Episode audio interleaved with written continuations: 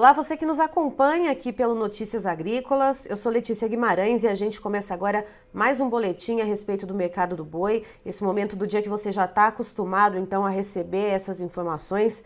E quem está aqui com a gente hoje para trazer as informações sobre o andamento desse setor é o Felipe Fabre, que é analista de mercado da Scott Consultoria. Seja muito bem-vindo, Fabre. Olá, Letícia. Olá a todos que estão nos acompanhando. Muito obrigado, em nome de toda a equipe Scott Consultoria, pelo convite para estar aqui hoje falando um pouquinho a respeito do mercado do boi, mercado que vem bem de olho na questão da oferta nos últimos dias. Fábio, o que, que, tem acontecido com o mercado do boi, com os preços, então, nesse mês? A gente viu no comecinho, então, de dezembro, um lampejo de melhora nos preços, uma animação, mas parece que essa fagulha não durou muito, que nem a seleção brasileira na Copa do Mundo. Então, o que, que tem acontecido com esse setor?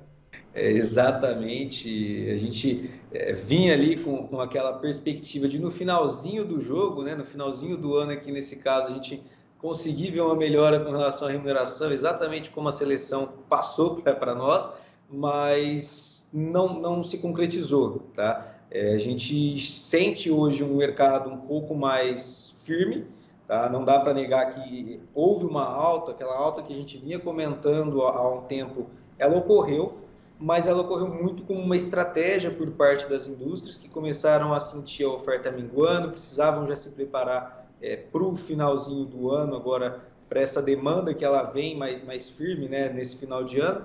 E a gente sentiu essa firmeza. A gente tem hoje um, um incremento, olhando para São Paulo, de R$ reais por arroba no acumulado, aqui monitorado pela Scott Consultoria, no acumulado dessa primeira quinzena.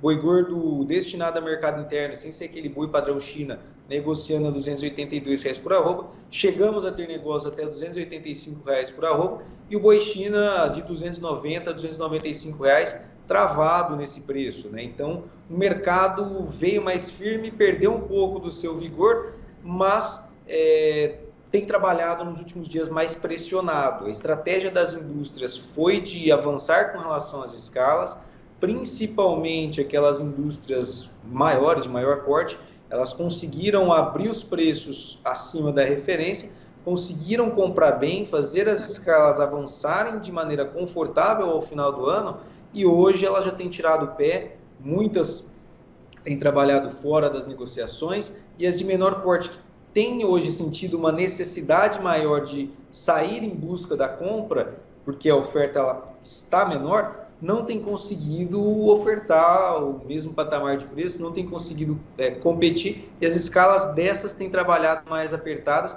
e são é, essas indústrias que têm sustentado mais esse viés é, de lateralidade mais firme com relação ao arroba do boi gordo no mercado pecuário. Isso de modo geral, tá? Quando a gente olha o contexto geral das 32 praças que a gente monitora, só uma nesses 15 dias, no caso o Noroeste do Paraná, registrou uma baixa, tá? As demais vêm com preços de estáveis a ligeira alta, mas nada expressivo até o momento, Letícia. E Fabre, é, o que, que, foi que jogou areia nessa farofa aí, né? Quando a gente pensa nessa lateralização do mercado, né? A gente está aí perto das, das festas de final de ano, Uh, temos a questão dos empregos temporários, do pagamento de 13º salário. É, o que, que aconteceu que a, a, demanda também parece que não corresponde? Né? Você falou da questão de oferta, que se olha muito para isso nesse momento, mas daqui a pouco a gente chega lá. Vamos falar um pouquinho da demanda. O que, que aconteceu que parece então que não evoluiu? Olha, um primeiro ponto que a gente tem que levar em consideração, tá? Comparado a 2020 e, e 2021, nós estamos falando de um ano mais ofertado em termos de boiadas, tá? Uhum. Boiadas para o abate. A gente já sentiu um maior descarte neste ano, os três trimestres de 2022, segundo os dados do IBGE, já apontam para incremento no abate de bovinos com relação aos seus pares no ano passado. Então houve um aumento da oferta de boiada terminada, tá? Por isso a gente veio com esse mercado mais pressionado, principalmente a partir do final do primeiro trimestre, naquele período de safra de capim. Aí entramos numa entre safra também pressionada em função de outros fatores aqui já, contratos a termos e tudo mais. E aí do aspecto da demanda, que era um dos principais pontos que a gente tinha de possibilidade de sustentação da arroba agora no final do ano, é, não quer dizer que ela esteja tão apertada, que ela esteja ruim. Tá? A questão do consumidor, o que a gente vê é que essa queda na arroba do boi ela não tem chego até o consumidor final, muito em função de uma estratégia por parte do mercado varejista que nos últimos dois anos, com todo, toda a disparada da arroba do boi gordo, acabou sentindo é, a questão da sua margem. Tá? Então, nós tivemos um estreitamento de margem muito forte quando a gente olha para o mercado varejista nos últimos dois anos, e agora em 2022, com esse incremento de oferta de gado terminado, a, a aquisição da matéria-prima ela se tornou menos custosa, só que o varejo não tem repassado na mesma intensidade, tentando recuperar parte das margens né, dos, perdidas nos últimos dois anos. Então a gente vê esse finalzinho de ano, os preços no mercado varejista eles tiveram quedas sutis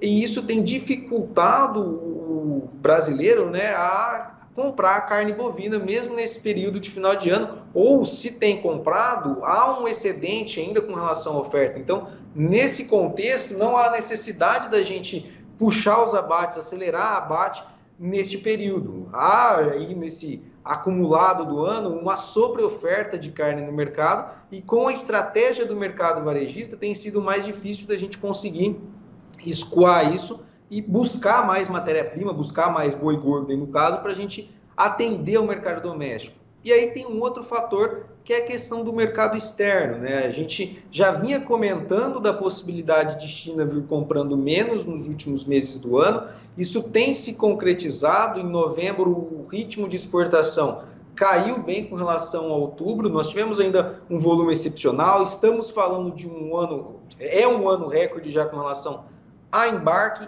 a faturamento no setor exportador de carne bovina, mas nos últimos meses, né, agora novembro e dezembro, nós temos sentido um mercado exportador mais paulatino. A gente viu queda nos embarques diários em novembro com relação a outubro, foram de 9 mil toneladas dia para 7 mil toneladas dia agora em novembro, e agora em dezembro, até a parcial dessa segunda, é, dessa segunda semana do mês de dezembro, a gente trabalha com cerca de 6,5 a 6,8 mil toneladas dia. Então, o ritmo dos embarques, além da própria questão do preço pago pela tonelada embarcada, que já vinha mais frouxo, não colocou a ponta, no caso, ponta frigorífica, uma necessidade de buscar aí é, mais boiada, não, não sentiu com que essa oferta precisasse ser atendida e as escalas não precisaram trabalhar tanto e com isso a gente teve essa areia no meio do chope, se assim a gente puder chamar, tá? Então, nesse caso, são esses dois os principais fatores que tiraram um pouco desse ímpeto autista, que reduziram essa possibilidade de altas mais expressivas que a gente poderia ter nesse finalzinho de ano. E nesse caso das exportações, Fabri, já era esperado essa, essa desaceleração, perdão, ou isso também vem atrelado à questão dos casos de Covid na China? A gente viu aquelas medidas hiper restritivas e que agora parecem que estão uh, se afrouxando. A gente também se avizinha do Ano Novo Lunar Chinês, que é em janeiro. Uh, isso pode mudar devido a esse afrouxamento das medidas restritivas da Covid? E essa diminuição que a gente viu nas exportações tem a ver com isso? Olha, o principal ponto, a gente já aguardava uma possível desaceleração no final de ano. Desde o primeiro semestre eu tenho comentado isso, porque a China comprou muito no, no primeiro semestre mesmo. É um período que, sazonalmente, quando a gente olha o histórico, a China não compra tanto do Brasil, já atendendo às necessidades do ano novo lunar. E esse ano ela abriu compras muito cedo, começamos o ano em função daquela saída dos dois casos atípicos de mal da vaca louca no país. Ela saiu das compras e precisou comprar mais carne bovina antes. Então a gente abriu o ano com uma China comprando muito forte. Isso é, durou até praticamente meados de julho e pagando o que bem entendesse a questão do, do, do vendedor. Então o vendedor estava conseguindo ditar preço naquele momento é, e os volumes vinham sendo muito expressivos. A gente chegou até julho a superar praticamente todo o volume que a China já havia comprado no ano passado. Então a gente já aguardava uma desaceleração é, em função disso, uma possibilidade deles já estarem suprindo estoques e também a questão do ano novo lunar influenciando. Esse ano de 23 vai ser mais cedo. A gente já vinha comentando isso e a janela para chegar a carne até lá gira em torno de 60 dias. Então nós esperávamos que a partir de novembro, muito provavelmente a China fosse tirar esse pé do acelerador, podendo tirar o pé do acelerador até antes, em função dessas compras mais fortes. E aí a gente tem que levar em consideração essa questão das medidas de restrição que também acabam impactando principalmente na questão de dificuldade para se chegar até lá e também na dificuldade de acesso da população chinesa à carne bovina que chega ao país. Então, nesse contexto, a gente tem o, esse fator, ele acabou sendo mais um dentro do bolo, mas ela, ele não vinha na conta até o momento, tá? Ele foi confirmado agora em novembro, mas ele não vinha na conta, a gente já esperava essa diminuição, mas foi uma, um pitaco a mais que também pode ter influenciado. Nós tivemos a desvalorização da moeda chinesa também frente ao dólar, que acabou influenciando um pouco. Então foram outros fatores que, além desses dois que eu citei, acabaram pesando um pouco agora nesse finalzinho de ano. E as médias da, das escalas de abate, Fabre, né? Você tinha comentado que as grandes uh, já estão muito tranquilas já, né? Quem comprou, comprou. Aproveitaram ali, então, quando viram que a oferta estava dando uma, uma enxugada. Uh, e os menores ainda seguem buscando boiadas. Então, como que a gente fica olhando as grandes e as pequenas? Olha, vamos lá, olhando para São Paulo, tá? Quando a gente leva em consideração as escalas aqui na Praça Paulista, a gente chega a ter indústrias já com o ano feito e primeira quinzena de janeiro já bem preparadas, tá? Isso indústrias maiores. E quando a gente trabalha com indústrias menores, a gente vê escalas aí atendendo a no máximo 5, 6 dias úteis. Então, esse quadro tem sido um quadro e vai ser um quadro que daqui adiante vai acabar ditando o rumo da roupa do boi gordo, porque as grandes elas não devem é, ofertar tanto agora pela roupa do boi gordo, devem inclusive colocar até mesmo uma pressão baixista que a gente já tem sentido no mercado neste momento, com as de menor porte agora precisando ofertar mais e isso segurando um pouco, travando um pouco a questão de uma possível baixa nas cotações. Aí a gente tem que ponderar a questão da oferta. Tá? A oferta ela vem relativamente menor agora. A gente tem aquela saída de gado confinado, ela já enxugou no mercado. Nós esperávamos que a maior oferta fosse ocorrer em novembro, com base aqui nos dados que o Confina Brasil coletou no ano de 2022. A gente teria uma concentração de oferta em novembro e essa concentração ela já é, dá sinais de que passou e agora nós ficamos à espera do gado de pastagem. Esse gado de pastagem ele deve chegar com mais força no mercado a partir de janeiro, principalmente da segunda quinzena em diante, mas aquele gado que já tem condição de ser negociado, ele coloca aí na mão do pecuarista a possibilidade de um, uma queda de braço, mesmo com as maiores, e com essas que são de menor porte, ele consegue talvez negociar um pouco menor, melhor é, por conta da necessidade dessa ponta compradora. Então a gente deve sentir daqui até a primeira quinzena de janeiro um mercado bem travado, lateralizado, com uma ponta tentando é, pressionar para baixo essa arroba do boi gordo, com os maiores, no caso, tentando pressionar para baixo essa arroba do boi gordo, e essas indústrias de menor porte é, buscando mais essa questão da oferta. E aí do lado da demanda a gente tem um peso aqui, tá? A oferta ela deve vir menor, mas do lado da demanda a gente tem um peso que no começo do ano, sazonalmente, a demanda por carne bovina ela acaba sendo menor no mercado doméstico e exportação ela também é mais fraca, olhando para nosso principal cliente, a China, ela também é mais fraca nesse começo do ano. Então, nesse contexto, a gente deve ter um quadro onde é, o mercado deve trabalhar mais lateralizado aqui nos próximos dias, até essa consolidação entre o que, que virá na questão de oferta por parte dos pecuaristas e como se comportará a demanda agora nessa virada de ano. Certo, Fábio, muito obrigada pelas informações. Você e toda a equipe da Scott são sempre muito bem-vindos aqui com a gente. Tícia, eu quem agradeço em nome de toda a equipe da Scott Consultoria. Estamos sempre de portas abertas. Um forte abraço a todos que estão nos acompanhando e a toda a equipe do Notícias Agrícolas. Tá, então estivemos com o Felipe Fabre nos trazendo as informações a respeito do mercado do boi gordo, que deve seguir pelo menos, segundo ele, até a primeira quinzena de janeiro, até a virada, então, da primeira quinzena de janeiro, trabalhando na lateralização Uh, sem muitas mudanças, sem muitas oscilações nos preços e o mercado de olho na oferta, né? Já que a gente vem vendo as chuvas revigorando as pastagens, então a gente vê essa situação. Segundo ele, as grandes, os, os grandes frigoríficos já estão muito bem comprados, uh, aproveitaram uma estratégia de ver enquanto a oferta de boiadas estava diminuindo, já se programar nas compras, já fazer então os seus estoques e agora então já não tem mais tanto a necessidade de comprar e fica nessa pressão de baixa. Por outro lado, os frigoríficos menores acabam precisando comprar novos lotes para abate, mas ao mesmo tempo não tem a força, não tem o poder para ofertar ah, o preço então que os grandes estavam ofertando e isso vem mantendo então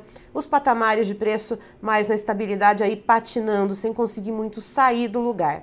Então a gente tem esse cenário, temos a questão das exportações que arrefeceram agora no final do ano. Isso já era algo que era previsto pelo mercado, porque o ano novo chinês, né, lembrando que a China que compra maior parte, né, do que é exportado de carne bovina. Ano Novo Chinês vai acontecer no mês de janeiro, ou seja, pensando num espaço de tempo de cerca de 60 dias para as cargas chegarem até lá, a China então já comprou o que precisava comprar e pensando aqui no mercado interno, os preços da arroba bovina quando atingiram picos de alta, isso bateu lá na ponta varejista, ou seja, o preço sobe no varejo de elevador e desce de escadinha. Então os preços ainda não arrefeceram a mesma medida que baixaram para o pecuarista.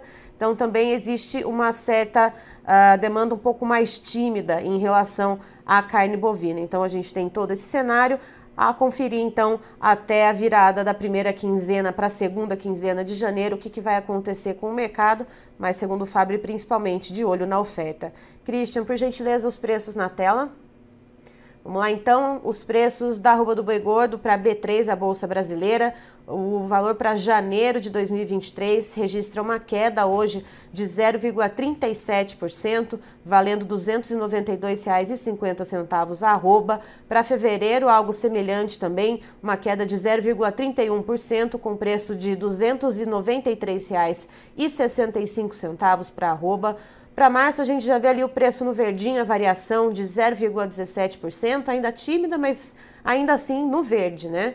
O preço de R$ 291,50 para arroba e a referência aqui para o estado de São Paulo do CPEA, um aumento de 0,84%, com a arroba bovina valendo R$ 293,70. Daqui a pouco tem mais informações para você aqui no Notícias Agrícolas. Fique ligado.